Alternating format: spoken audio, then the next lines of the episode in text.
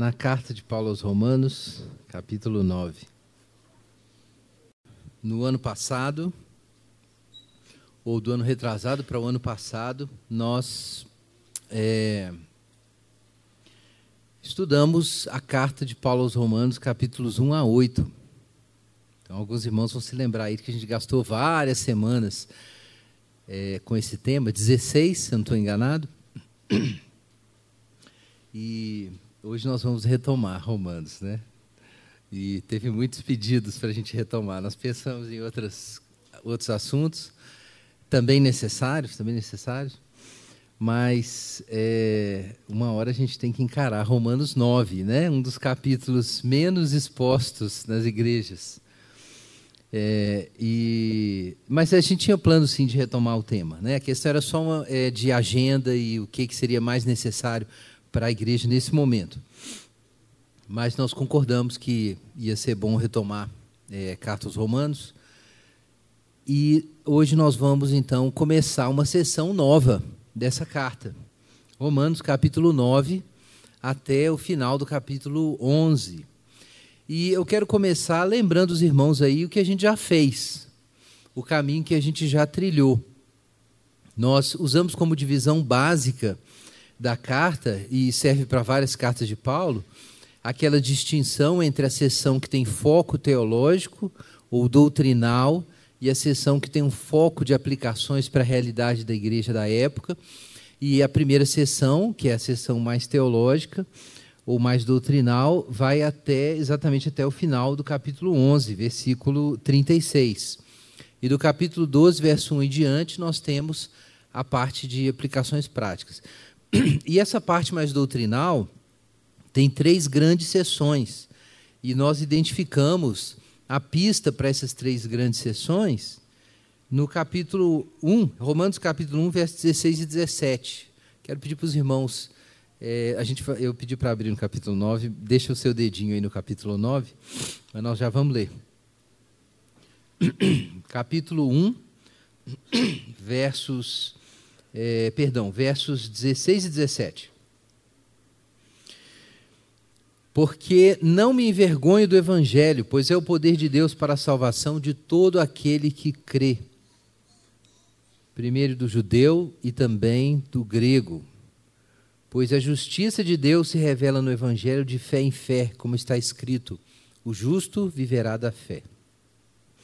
Então aqui nós temos uma espécie de enunciado do Evangelho de Paulo e as suas partes principais, ao menos aqui na discussão. A questão, é, obviamente, da justiça de Deus, porque o Evangelho é poderoso para salvar. Porque a justiça de Deus se revela no Evangelho. Esse é o assunto de Romanos, capítulo 1, verso 18, até o final do capítulo 4, capítulo 4, verso 25. Alguns colocam um pouquinho mais, no, entrando no capítulo 5, mas é principalmente até o final do capítulo 4. Depois que Paulo expõe a justiça de Deus no Evangelho, ele fala sobre o poder salvador do Evangelho, como é que ele transforma a nossa vida. E isso é do capítulo 5, verso 1, até o capítulo 8, verso 39. O assunto nesse segundo trecho é o poder salvador do Evangelho, como ele nos coloca em paz com Deus, no capítulo 5, resolve o estrago que Adão é, causou, também capítulo 5, como através da justificação sinalizada no batismo, nós somos libertos do poder do pecado, é, capítulo 6, como nós somos libertos da lei, e isso também é importante para a vida, para a gente se livrar do pecado, isso é o capítulo 7, e no capítulo 8, a obra do Espírito Santo, que nos faz viver as realidades da nova criação, que foram abertas para nós por meio da justificação. Então, essa é a segunda parte. Quer dizer, a justiça de Deus se revela no Evangelho, e por isso ele é poder de Deus para a salvação. E nós não nos envergonhamos dele, Paulo não se envergonha dele. E essa salvação, essa justiça, atinge todo mundo, tanto judeus como gregos, só que primeiro o judeu, mas também o grego.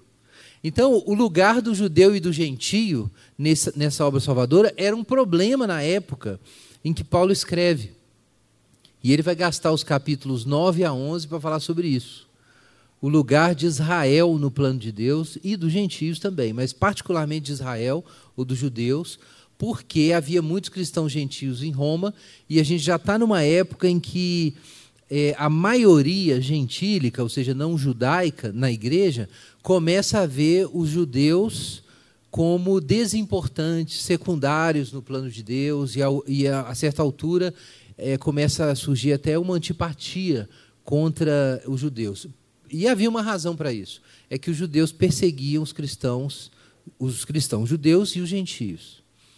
E então, como eles sofriam muito por causa disso, começou a surgir uma antipatia.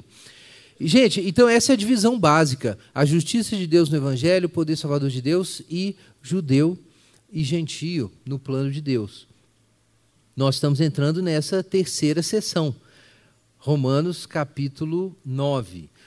É, o capítulo 9, irmãos, tem um foco nas. O capítulo 9, verso 1 a, a 5, enuncia o problema. Qual é o problema que a gente tem que enfrentar? O problema dos judeus. Porque, gente, Paulo é um judeu. Ele tem que lidar com isso. Nós vamos ver agora como é que ele lida com isso. Depois, no capítulo 9, verso 6 em diante, ele começa a dar a resposta colocando o lado da soberania de Deus. E ele vai falar sobre esse lado da resposta até aí o capítulo 9, versículo 29. Do capítulo 9, versículo 30 em diante, Paulo coloca o outro lado da moeda, que não é a soberania de Deus, mas a responsabilidade de Israel na relação que eles têm ou não têm com Deus. Então, esse é o assunto do capítulo 9, verso 30, até o final do 10. E no capítulo 11, Paulo diz que, mesmo assim, embora a gente tenha uma resposta a partir da soberania de Deus e da é, escolha de Israel, quer dizer, tem os dois lados aqui, da responsabilidade humana e da soberania divina, ainda assim, o, a, a obra de Deus com Israel não acabou. Deus não terminou seu trabalho. Existem coisas ainda que Deus vai fazer. E isso é capítulo 11. Ali Paulo fala sobre o plano futuro de Deus para Israel e para os gentios. E o nosso texto termina é, com uma frase similar ao que a gente tem aqui no verso 9, no capítulo 9. É, vale a pena notar isso. No capítulo 9, verso 5, no finalzinho daquele louvor que ele apresenta, ele diz o seguinte: que Jesus é sobre todas as coisas, Deus bendito eternamente. Amém. E essa expressão é usada no capítulo 11, versículo 36. Porque todas as coisas são dele, por ele para ele, a ele seja a glória eternamente. Amém. Então você tem claramente uma marcação litúrgica aqui que mostra que é, nós temos uma sessão separada. E o tema, a chave dessa sessão é que o que Deus está fazendo, de algum modo, faz com que ele seja glorificado, porque todas as coisas são dele, por ele, para ele. A gente tem que ter isso em mente. A moldura, a moldura de toda essa discussão sobre judeu e gentio no plano de Deus é que todas as coisas que Deus faz são por causa dele, por meio dele, obviamente, para ele e a glória é dele. Tenhamos isso em mente a glória de Deus. Vocês lembram dos cinco solas? Nós estudamos aí no ano passado, no período da reforma. Sola gracia, sola fide, solo Cristo, sola escritura e o último, soli deu glória. Ou seja, toda a glória é de Deus. Você percebe isso claramente em Romanos. Todos esses temas, os cinco temas estão em Romanos. Espalhados e não organizados naturalmente. Mas aqui, quando Paulo vai falar sobre por que judeus não creem, por que gentios creem, como é que Deus está lidando com essas coisas? A moldura dessa discussão é que todas as coisas são para a glória de Deus. Então, você para entender Romanos 9 a 11, você precisa entender, antes de tudo, que você não é o centro do universo. É porque, por isso que essa moldura é tão importante. O mundo não existe por causa de você. O mundo existe por causa de Deus. Você não existe por causa de você. Você existe por causa de Deus. Então a glória de Deus é mais importante. Tenhamos isso em mente. Isso é irritante, humilhante, causa mal-estar, parece pouco gracioso e tem uma razão para isso. É que, de acordo com a Bíblia, nós nos tornamos inimigos de Deus. E a gente não gosta da ideia de que o centro do universo seja outro e não nós. Daí esse mal-estar. Tenhamos isso em mente enquanto nós avançamos por Romanos 9 a 11. Mas, irmãos, hoje nós vamos pegar só um trechinho. Romanos 9, 1 a 5. Me acompanhe aí na sua Bíblia. Digo a verdade em Cristo, não minto. Minha consciência dá testemunho comigo no Espírito Santo, de que tenho grande tristeza e incessante dor no coração. Porque eu mesmo desejaria ser amaldiçoado e excluído de Cristo, por amor dos meus irmãos, meus parentes, segundo a carne eles são israelitas, e deles são a adoção, a glória, as alianças, a promulgação da lei, o culto e as promessas. Deles são os patriarcas, e deles descende o Cristo segundo a carne, o qual é sobre todas as coisas, Deus bendito eternamente. Amém. Pai Santo, nós damos graça a Ti pela Tua palavra e pedimos que o Senhor na tua misericórdia, nos ilumine, nos alcance, nos guie pelo teu caminho. Amém.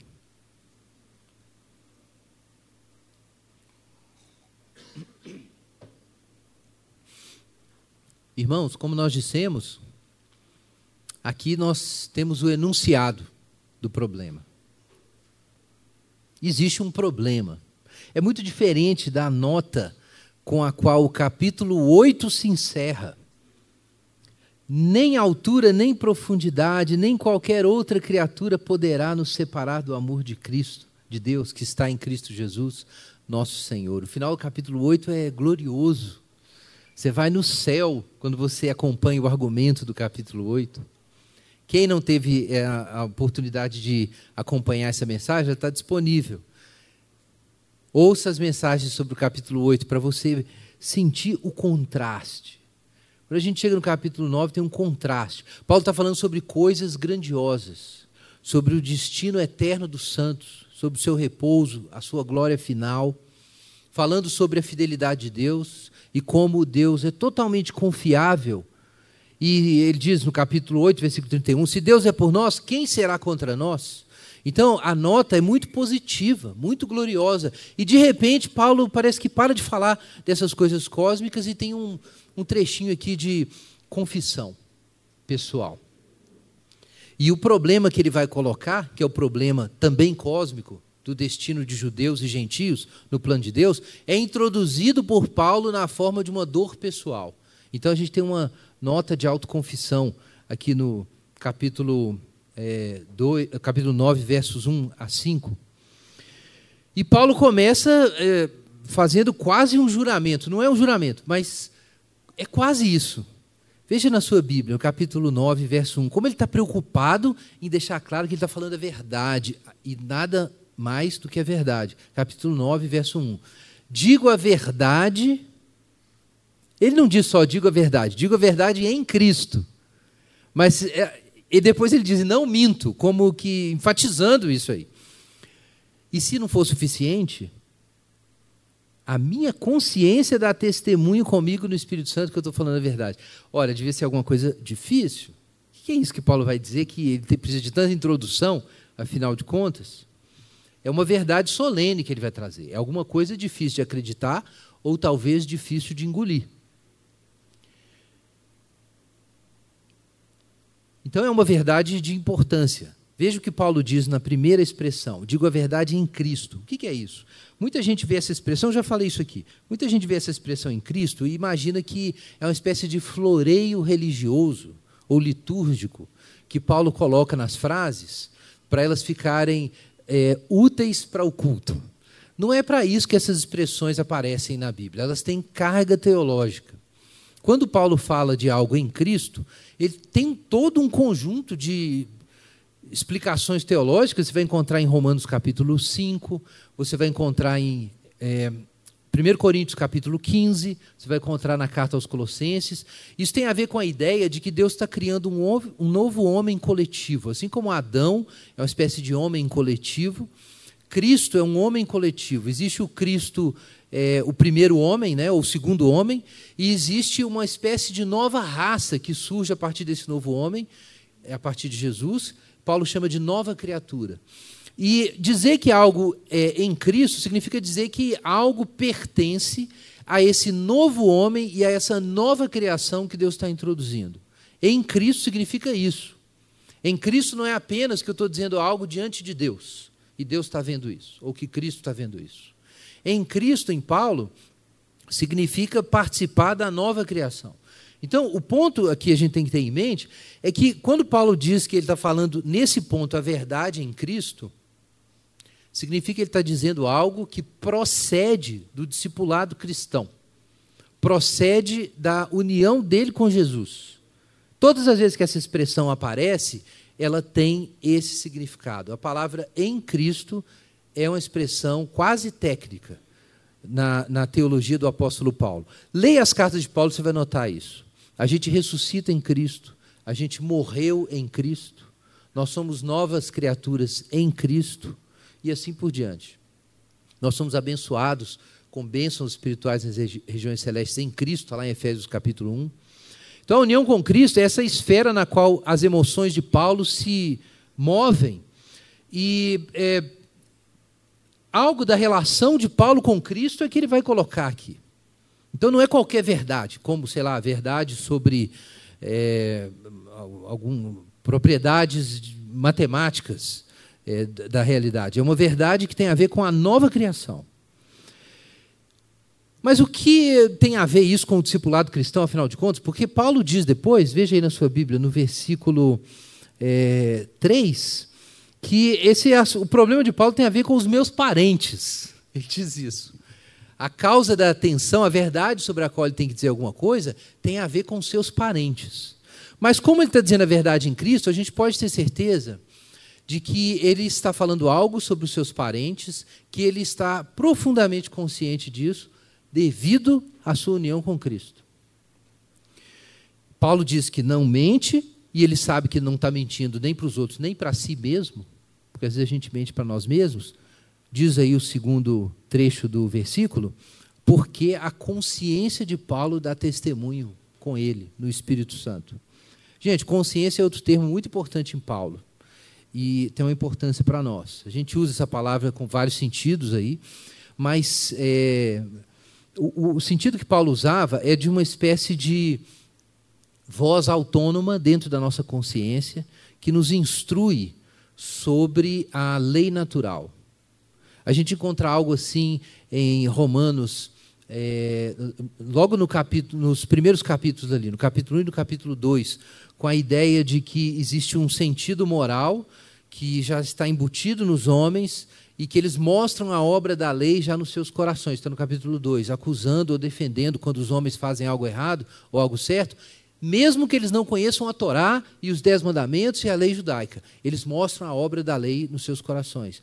E aí esse tema da, da consciência aparece em Paulo várias vezes. Veja aí 1 Coríntios 1,12. Eu acho que vai ser útil a gente perceber como é importante para Paulo levar a consciência a sério.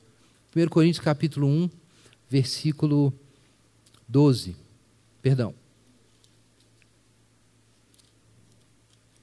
Irmãos, perdão, referência errada. 1 Timóteo capítulo 1, verso 19. 1 Timóteo, capítulo 1, versículo 19. Vamos ler do 18 em diante para ficar mais claro. 1 Timóteo 1, 18 eh, e 19.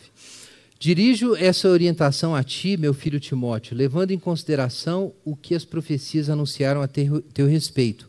Com base nelas, trava o bom combate, conservando a fé e uma boa consciência. Pois alguns, vindo a rejeitá-la, naufragaram na fé. Entre esses estão Himeneu e Alexandre, os quais entreguei a Satanás para que aprendam a não blasfemar. Irmãos, qual é o ponto da consciência em Paulo? Veja que ele associa aqui fé e boa consciência.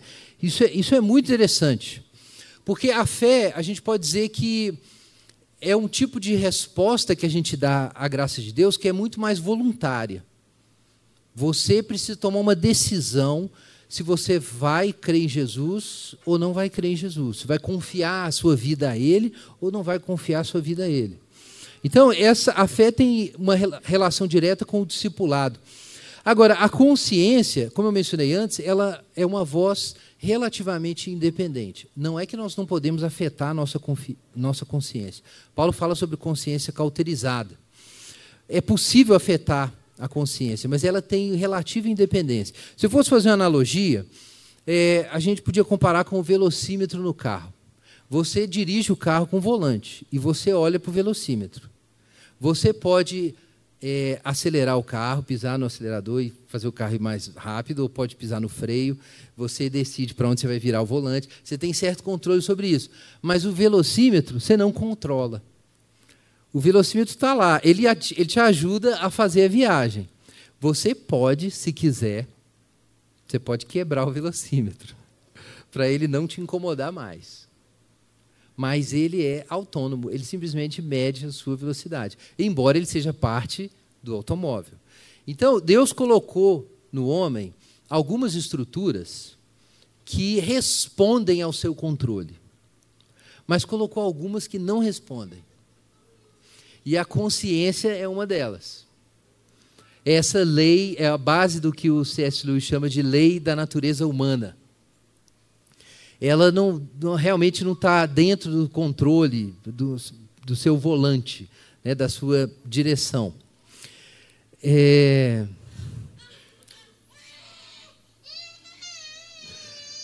Irmãos, vejam aí a carta aos Romanos, capítulo 1.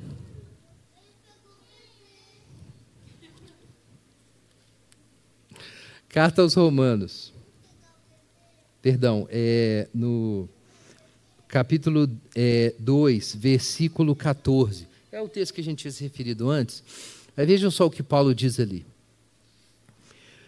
Porque quando os gentios que não têm lei praticam as coisas da lei por natureza, embora não tenham lei, tornam-se lei para si mesmos, demonstrando que a lei exige que o que a lei exige está no coração deles, tendo ainda o testemunho de sua consciência e dos seus pensamentos, que ora os acusam, ora os defendem.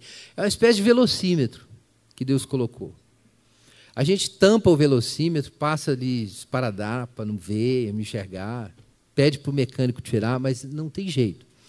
De algum modo, ele, em certo nível, ele continua operante, mesmo que a gente reprima aquilo. Agora, é interessante que Paulo fale sobre a sua consciência atuando no espírito, né? Porque a consciência pode ser cauterizada, pode ser fragilizada, ela pode ser fraca, inclusive. Paulo fala sobre isso é, em, em, Romanos e em 1 Coríntios, no capítulo 8. Em Romanos, mais para frente, lá no 14 e 15, quando ele vai falar sobre a relação entre os irmãos. Em Coríntios, é, é, 1 Coríntios, capítulo 8, quando ele fala sobre é, a carne sacrificada aos ídolos e a consciência do irmão e tal. Ele fala disso do 8 até o, é, o 10. Mas o tema se repete. Existe esse fenômeno da consciência fraca, hipersensível, imatura. Isso também existe. Agora, o apóstolo Paulo diz aqui que o que isso a respeito do que ele fala é produto não apenas essa convicção é produto não apenas da sua consciência confirmando, mas do Espírito Santo atuando através da sua consciência.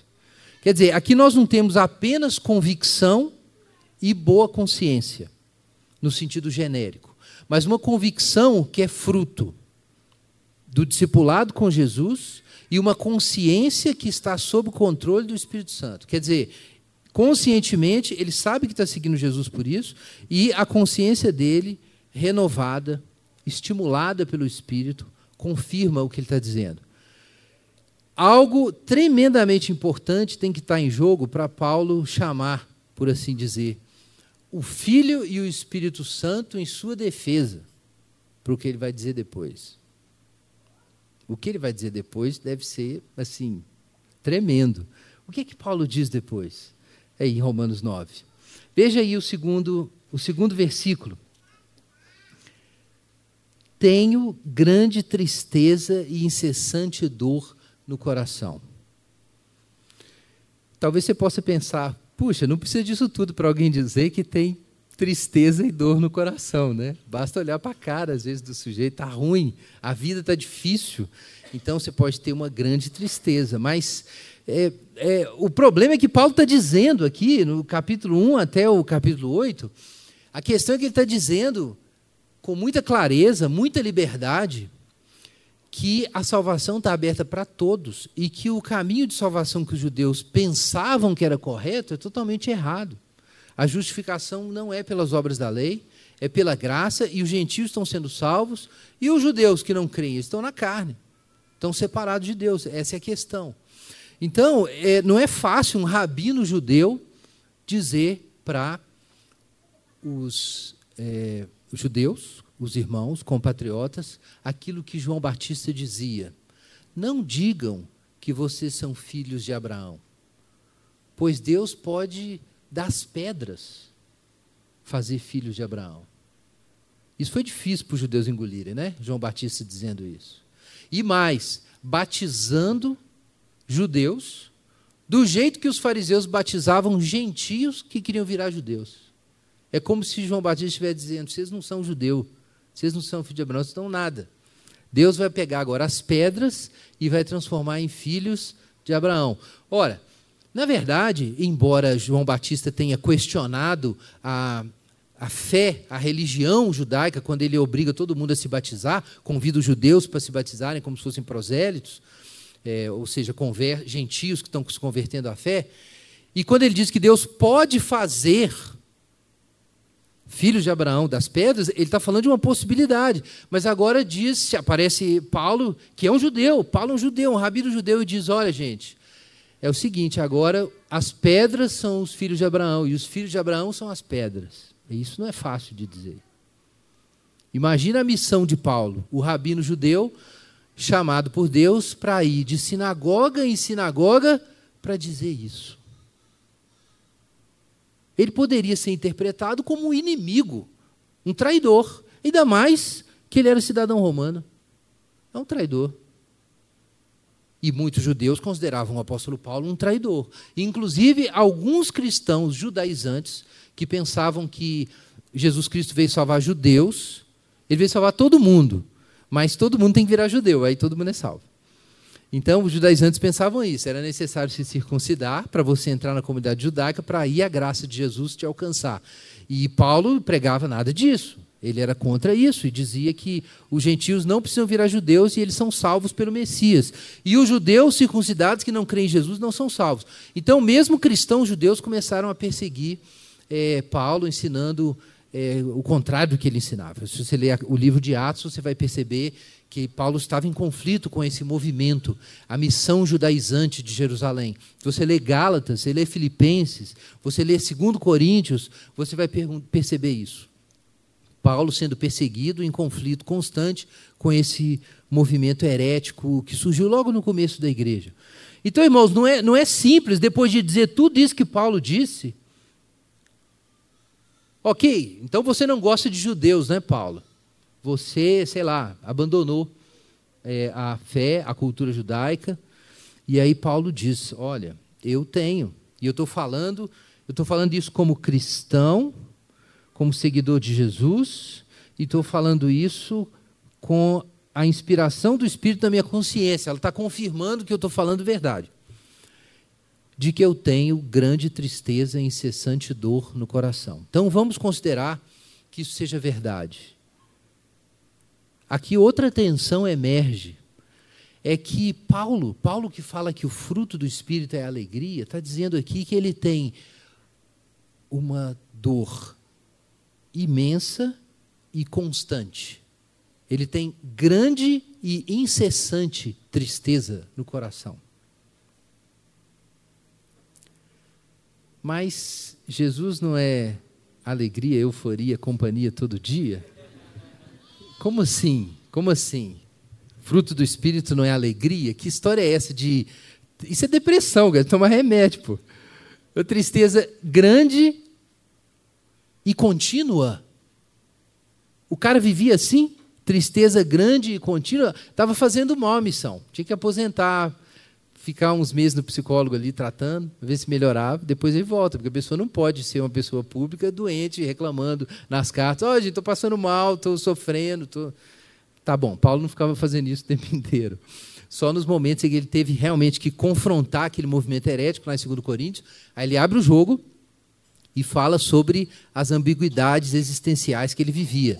E Paulo tinha uma fórmula para isso, né? Está lá em 2 Coríntios: entristecidos, mas sempre alegres. Mas aqui a gente penetra um pouco mais no paradoxo. Se você lembra do tom do capítulo 8 de Romanos, o tom é de, é de alegria, é de glória, é de certeza, de segurança, de paz. E aí você sai do céu aqui do capítulo 8 para o abismo. Dor incessante na alma, dor contínua na alma. Por quê? Versículo 3. O que é que está matando Paulo por dentro? Ou poderia matar alguém por dentro? Capítulo 9, verso 3. Eu desejaria ser amaldiçoado e excluído de Cristo. E aqui nós temos um, uma noção da intensidade da dor. Que dor pode fazer alguém pensar em desistir do céu? Que dor é essa? Essa é bruta. Versículo 3. Eu mesmo desejaria ser amaldiçoado, anátema, que é uma expressão que significa destinado, a, separado para destruição, né? amaldiçoado e separado para destruição. Desejaria ser anátema, excluído de Cristo, por amor dos meus irmãos, meus parentes, segundo a carne. É claro que, por um lado, Paulo está tem um ponto que ele está fazendo aqui. Ele quer deixar claro que ele não tem um problema com seus irmãos, com seus parentes. Paulo não criou esse evangelho como uma espécie de vingança religiosa contra os judeus. Isso é simplesmente o evangelho da graça e o fato é que os judeus estão afastados de Deus. E ele faz esse, dá todo esse testemunho para deixar claro para os seus ouvintes que não se trata de um problema pessoal, pelo contrário, ele ama seus compatriotas. Ele sofre por causa deles. Mas diz Paulo que ele está disposto a isso, e é interessante ver no verso 3 que ele faz de forma elíptica, né? É, ele, ele não diz assim explicitamente, eu desejaria ser amaldiçoado por causa dos meus irmãos ou no lugar deles, mas ele não diz que é porque eles estão condenados. É como se fosse aquela mãe que o filho está demorando demais para chegar em casa e o celular não atende. Aí ela pensa assim: ah, será que aconteceu alguma coisa? Não gosto nem de pensar, e nem fala o nome do, do, da tragédia que ela imaginou. Diz quando eu era criança, minha mãe não podia falar perto de mim que meu pai estava atrasado, que eu falava assim: ah, de repente ele morreu num acidente de carro. Aí. Aí, para não dar assim crise em casa, porque ela era muito nervosa, ela nem falava para mim nada. É, mas o Paulo aqui, não tem nada a ver isso, gente, desculpa. É, mas o ponto do Paulo aqui é que ele está assim, ele nem fala, ele nem fala a desgraça. Ele fala assim, gente, eu, eu queria morrer. Eu preferia morrer e gostaria de morrer e ficar no lugar deles. Ele não consegue nem dizer, é, nesse momento aqui, ele pula o enunciado do problema e faz uma elipse. Mas é isso, essa. É, você percebe na forma como ele construiu o texto é, essa ansiedade que toma ele depois que ele faz essa declaração do versículo 2. Então, Paulo deseja ser amaldiçoado, excluído, gostaria de ser amaldiçoado, excluído de Cristo, por amor dos seus parentes. Isso é muito intenso. Lá em Filipenses, Paulo diz que ele sofreu a perda de todas as coisas e considera tudo como refúgio por causa de Cristo. Ok? E isso é a experiência cristã elementar. A descoberta da sublimidade de Jesus Cristo, que faz toda a nossa avaliação da ordem presente, da criação atual, dos bens ordinários ser transformada. O reconhecimento do que a ressurreição significa altera a nossa avaliação. É por isso que nós deixamos de ser escravos da mortalidade, do medo da morte, deixamos de ser escravos das coisas ordinárias e ganhamos então a graça, com isso, de servir a Deus e aos outros sem pena. Pena do tempo e das energias que eu podia ter usado para ser feliz. Como você pode abrir mão disso se você não contempla a imortalidade? Por isso, Paulo diz que quando ele viu a, a, a sublimidade do conhecimento de Jesus Cristo, ele fala: Eu sofri a perda de todas as coisas. Essa é a estrutura da experiência cristã. Aí Paulo vem aqui e me diz que ele estaria disposto a ser separado de Cristo por causa dos parentes. Aí você fala assim: não, isso aqui foi um momento de insanidade de Paulo. Só que Paulo, não, não foi, porque Paulo abre o texto calculadamente dizendo o seguinte: eu digo a verdade em Cristo, não minto, e o Espírito Santo está dando testemunho disso na minha consciência, ou a minha consciência dá testemunho no Espírito. Então, Paulo ele, ele chega a ser conscientemente teológico quando ele vai dizer o que ele vai dizer. Ele não falou isso sem querer. Ele não falou isso sem querer. Quer dizer, tem que existir alguma relação entre o que está lá em Filipenses, a perda de todas as coisas por causa de Cristo, e essa declaração paradoxal de que eu estou disposto a ser excluído de Cristo por causa dos meus parentes. Não pode ser uma declaração trivial de, de é, solidariedade. A gente tem um pouco da resposta no, nos versos 4 e 5, mas a gente precisa de mais Bíblia para entender o que Paulo está falando aqui. Mas vejam os versículos 4 e 5 que ele fala. Olha, existe uma razão para ele sofrer tanto pra, pelos seus parentes, segundo a carne. Qual que é essa razão? Ora, atenção, não é só porque eles são meus parentes. Ok? Não é isso. Não é aquele negocinho, não, ele é safado, mas é meu marido, então não fala mal. Não é isso que Paulo está falando. Tipo assim, ah, meus parentes, não quero saber, é meu. Não é isso. Qual o problema? O problema não é simplesmente o fato deles serem seus parentes. Versículo 4. Embora isso também seja importante. Mas olha versículo 4. É que eles. Eles são israelitas. Deles é o que? A adoção a glória, as alianças, a promulgação da lei, o culto, as promessas. Os patriarcas, os patriarcas são israelitas. E ninguém menos que o Cristo, o próprio Deus, descendeu deles segundo a carne. Então, a questão não é apenas, a questão não é somente a relação de sangue, a afeição de sangue. Não é a mera afeição de sangue. A questão é que a relação que Israel tem com Deus, a relação que foi estabelecida por Deus com Israel, colocou Israel no céu, ou nas portas do céu. Paulo não está lamentando aqui a queda no degrau de uma escada. Ele está lamentando a queda de um penhasco. Os judeus não caíram do calabouço para o inferno. Eles caíram das portas do céu para o inferno.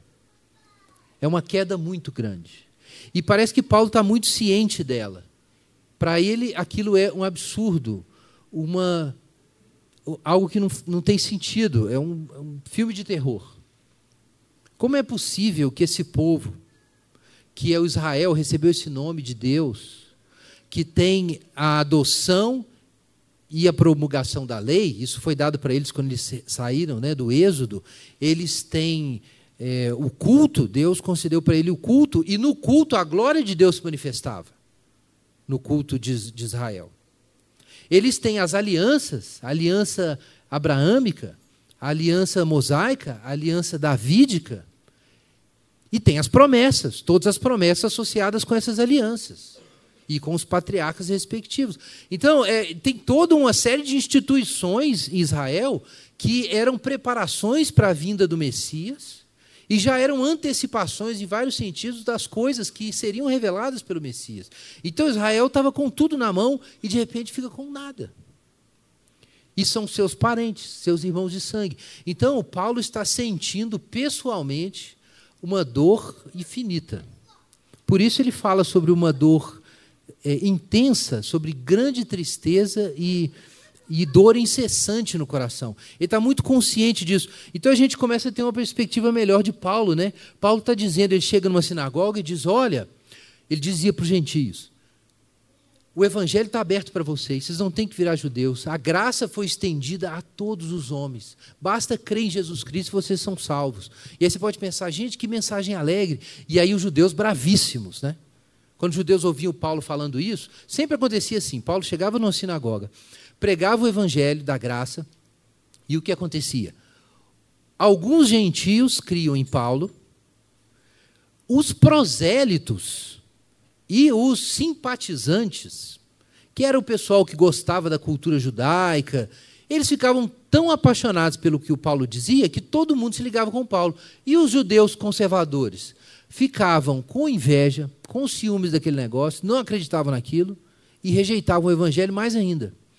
Então imagina o seguinte, que Paulo, enquanto ele está ali alegre com a igreja, judeus convertidos, gentios, prosélitos, todo mundo entendendo o evangelho da graça, enquanto ele está ali celebrando com eles, o coração dele está sangrando, enquanto ele vê os outros judeus sempre, toda sinagoga que ele ia, aquele grupo de judeus rejeitava o evangelho e virava inimigo. Aí você pensa assim, ah, o Paulo não estava ligando para isso, ele estava feliz com as conversões.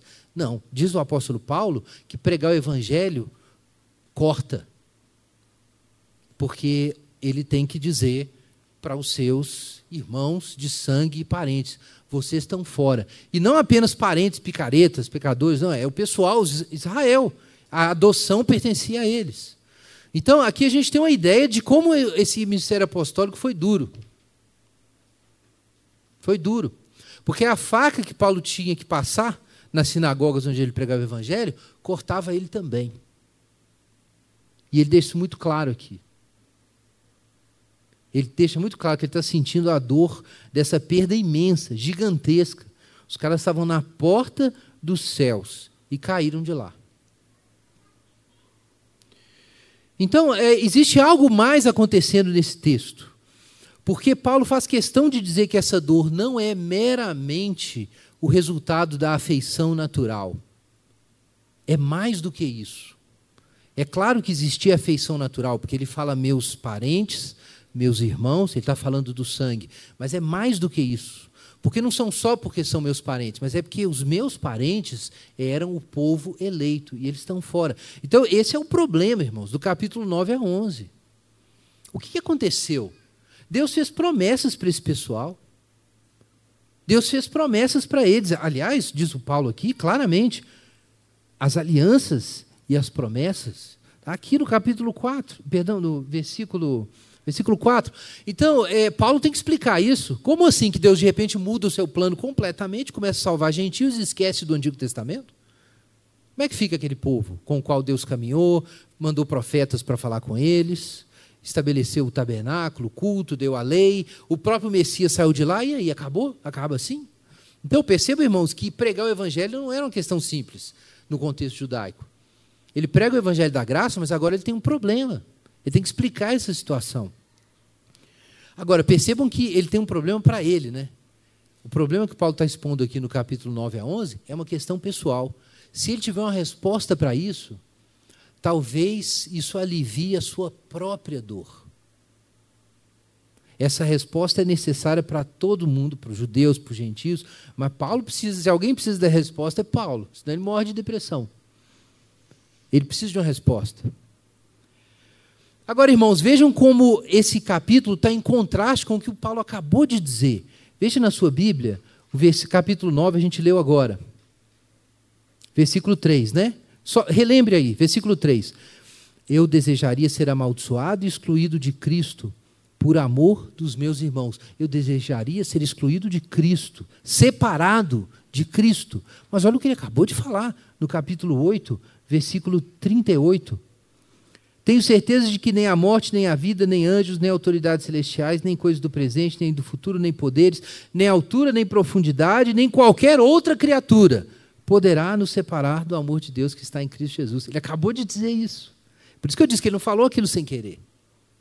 Ele acabou de dizer que nada pode nos separar de Cristo. Então, Paulo não está falando que existe essa alternativa de ele ser condenado à perdição eterna para algumas pessoas serem salvas ou ser condenado como anátema, ser objeto da ira de Deus, para que aqueles judeus não sejam objeto da ira de Deus. É claro que isso não é uma possibilidade real, mas parece que é uma possibilidade existencial. Isso não vai acontecer, mas Paulo pode sentir isso. E você pode pensar assim, mas isso é pecaminoso. Mas não é pecaminoso, porque o Paulo acabou de dizer que essa verdade que ele está contando sobre seu estado, ele está contando em Cristo, não está na carne, ele está falando disso em Cristo e a consciência dele dá testemunho do Espírito de que isso que ele está falando é totalmente verdadeiro. Como assim? Abra sua Bíblia em Êxodo capítulo 32. Nós vimos já no nosso trecho de Romanos 8, Paulo falar sobre glorificação como a meta da nossa redenção.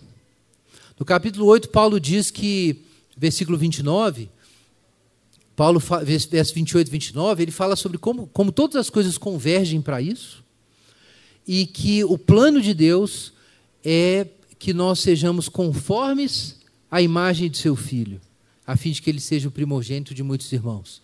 E que Deus chamou, justificou, é, predestinou, chamou, justificou e glorificou essas pessoas que vão ter a imagem de seu filho. Um dos temas fortes do capítulo 8 é a glorificação, que é essa semelhança com Jesus. E é interessante Paulo falar sobre como é, a graça de Deus e a obra de, do testemunho interno do Espírito Santo nos dão a certeza da nossa plena aceitação com Deus e da nossa glorificação. E no capítulo seguinte, Paulo parece que desce, vai lá no fundo, quando fala sobre a participação existencial na condição dos perdidos. Agora veja aqui em, Êxodo, capítulo 32, aquele trecho ao qual a gente sempre recorre para falar do pecado da idolatria. Êxodo, capítulo 32, versículo 9. O Senhor disse a Moisés: Tenho observado esse povo e vi que é um povo muito obstinado. Eles tinham acabado de adorar o, o bezerro de ouro. Agora deixa-me para que a minha ira se acenda contra eles e eu os destrua, e farei de ti uma grande nação. Moisés, porém, suplicou ao Senhor seu Deus: Ó Senhor, em primeiro lugar, por que tua ira se acende contra o teu povo que tiraste da terra do Egito com grande força e mão forte? Por que permitir que os egípcios digam: Foi para o mal que os tirou daqui, para matá-los nos montes destruí-los da face da terra? Volta-te da tua ira ardente e arrepende-te desse castigo contra o teu povo. Lembra-te de Abraão, Isaac, Jacó, teus servos, os pais, os patriarcas. Lembra do que o Senhor prometeu. E aí o, Senhor se arrepende, no versículo 14. Nós já estudamos esse trecho né, antes. Deus faz uma cena. Deus faz uma cena e fala assim: oh, Moisés, não aguento mais. Eu vou destruir esse povo. E agora, o que acontece? Agora, o profeta, o profeta tem que assumir o lugar de intercessor. Moisés assume o lugar de intercessor. E Deus, naquele momento, Deus pensa como se não fosse Deus, ou fala como se não fosse. E aí Moisés assume o lugar. Por que ele assume o lugar? Qual é a oportunidade que Deus deu para Moisés naquele momento? De ser semelhante a Deus. A gente sabe disso do resto da Escritura, né? Por que Deus fez aquela cena? Para que a semelhança de Moisés com Deus se manifestasse. Porque depois a gente sabe o que Deus tinha planejado. Ele ia enviar Jesus, o seu filho, para morrer pelos pecadores. Mas nesse momento, Moisés, que anda com Deus, que conhece a Deus, que sabe que tudo converge para a glória de Deus, quando ele vê a cena, ele fala assim: Deus, não pode. Porque o que as nações vão dizer? As nações vão blasfemar. Elas vão dizer: está vendo? O que, que adiantou seguir Yahvé? Olha aí. É isso que é a preocupação, a primeira preocupação do profeta. O profeta está preocupado com a glória de Deus. E ele tem a ousadia de se voltar para Deus e dizer: Senhor, desse jeito o Senhor não vai ser glorificado. Então, esse é o patos profético. O profeta está próximo ao coração de Deus. E se Deus se tornasse temporariamente ausente ou aparentemente ausente, o profeta ainda ia sentir e dizer o que Deus sente. E quantas vezes isso acontece? Quando Deus está aparentemente ausente, a conformidade com a mente divina se manifesta em alguém que parece que vê alguma coisa invisível, que ninguém está conseguindo enxergar. Você vai encontrar isso em toda a história dos profetas. Isso é o patos profético. É alguém que consegue, por causa do costume de estar na presença de Deus e de ouvir a palavra de Deus, sentir e entender as situações do ponto de vista divino. É claro que Deus não se arrependeu como uma criança birrenta. Aqui nós temos uma oportunidade na história da salvação do caráter divino se manifestar em um homem. E ele não faz só isso, não é só a glória de Deus. Veja o que ele faz depois, no capítulo 32, versículo 30. No dia seguinte, Moisés disse ao povo: Cometeste um grande pecado. Agora, porém, subirei ao Senhor. Talvez eu possa fazer expiação pelo vosso pecado. Talvez eu possa fazer expiação pelo vosso pecado. Verso 31. Assim Moisés voltou ao Senhor e disse: Esse povo cometeu um grande pecado, fazendo para si um Deus de ouro. Mas agora perdoa-lhe o pecado, ou caso contrário, risca-me do teu livro que escreveste. Aí Moisés chegou no limite. Então Deus responde. Versículo 33. Moisés, riscarei do meu livro quem pecar contra mim. Agora vai e conduz esse povo para o lugar que eu te falei. E o meu anjo vai na frente. Depois eu lido com eles. Está aqui no verso 34. Depois eu lido com eles. Então Moisés não é atendido. Quer dizer, Moisés, Moisés não pode ser a expiação dos pecados de Israel. Isso não pode se efetivar, mas existencialmente Pode e deve se efetivar. Moisés não pode fazer o que Deus faz. Mas Moisés tem que ser semelhante ao Deus que faz essas coisas. E por causa disso, nós descobrimos no capítulo 34, versículo 29, que quando Moisés desceu do monte trazendo as duas tábuas do testemunho, a pele do seu rosto resplandecia Ora, essa era a diferença de Israel e de Moisés. Israel assumiu a semelhança do boi que come capim, mas Moisés se tornou semelhante a Deus e por isso seu rosto brilhava. Mas onde estava a sua semelhança com Deus? É que a maior preocupação de Moisés era a glória de Deus e a salvação do povo. E isso consumiu tanto Moisés que ele estava realmente disposto a entregar a sua vida, embora isso fosse impossível. Porque nada pode nos separar do amor de Deus que está em Cristo Jesus. Nós lemos lá em Romanos 8. Então vejam Paulo, irmãos, vejam o patos apostólico. Ora, por que será que Deus, que Jesus envia apóstolos? Porque Jesus deseja enviar pessoas que o representem. Mas como pessoas podem representá-lo se não forem semelhantes a ele? Isso significa que o plano de Deus, no capítulo 8, verso 29 de Romanos, de fazer pessoas semelhantes à imagem de seu filho, é exatamente para que elas possam atuar apostolicamente, ou seja, como enviados, como os representantes. Como Moisés, o povo não podia ver a glória de Deus, mas viu Moisés. Agora vejam Paulo, irmãos. Paulo vive as duas realidades aqui. Por um lado, ele está absorto pela glória de Deus, capítulo 8, mas por outro lado, ao mesmo tempo, está sofrendo pela, pela perdição do, seus, do seu povo. Aqui em Romanos 9 tem duas questões de jogo. Uma questão é e a fidelidade de Deus? E a glória de Deus nesse caso? Se você ler 9 a 11, vai perceber que Paulo está apaixonado por defender que Deus é justo e que ele está fazendo tudo corretamente para a sua glória. Então ele recusa a ideia de que Deus seja acusado, a glória de Deus seja manchada. Mas, por outro lado, ele também sofre dores por causa do povo. Ora, Paulo não se torna nesse momento, e se você ler o ministério de Paulo, você vai ver que isso que ele está dizendo aqui, ele viveu. Leia Atos, leia todas as cartas, você vai ver que ele viveu isso. Não se tornou Paulo, então, um exemplo do que Romanos 8 fala? De nós sermos transformados à imagem de seu filho e com isso mostrar a sua glória? Então, antes de tudo, irmãos, a gente tem que ter isso em mente quando a gente lê o capítulo 9 até o capítulo 11. Não é só uma questão teológica, é uma questão existencial aqui. O que a gente precisa não é só uma resposta teologicamente ou teoricamente correta sobre o que Deus vai fazer com os gentios ou o que vai fazer com os judeus.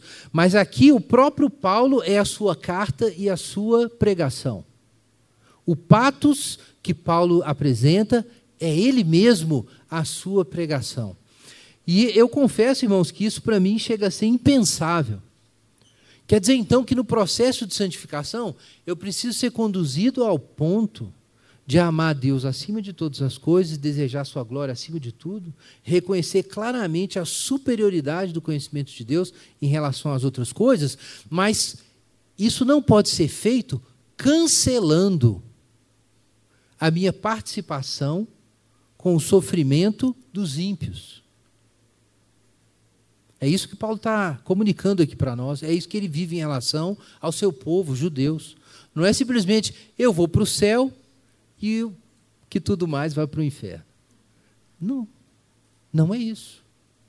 De algum modo, chegar existencialmente ao céu, a consciência da glória de Deus e dos seus dons, também significa chegar existencialmente ao inferno e perceber a dor do que significa estar separado de Cristo. Por isso, a vida cristã envolve sim muita alegria, mas também envolve sim paixão.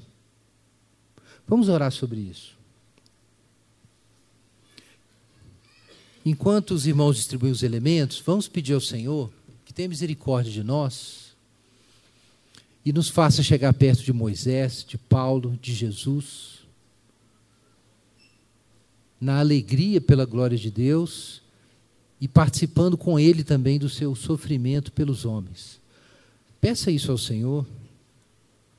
Pode parecer muito distante, mas o Deus que fez isso em Moisés e fez isso em Paulo, Ele pode fazer isso também em nós.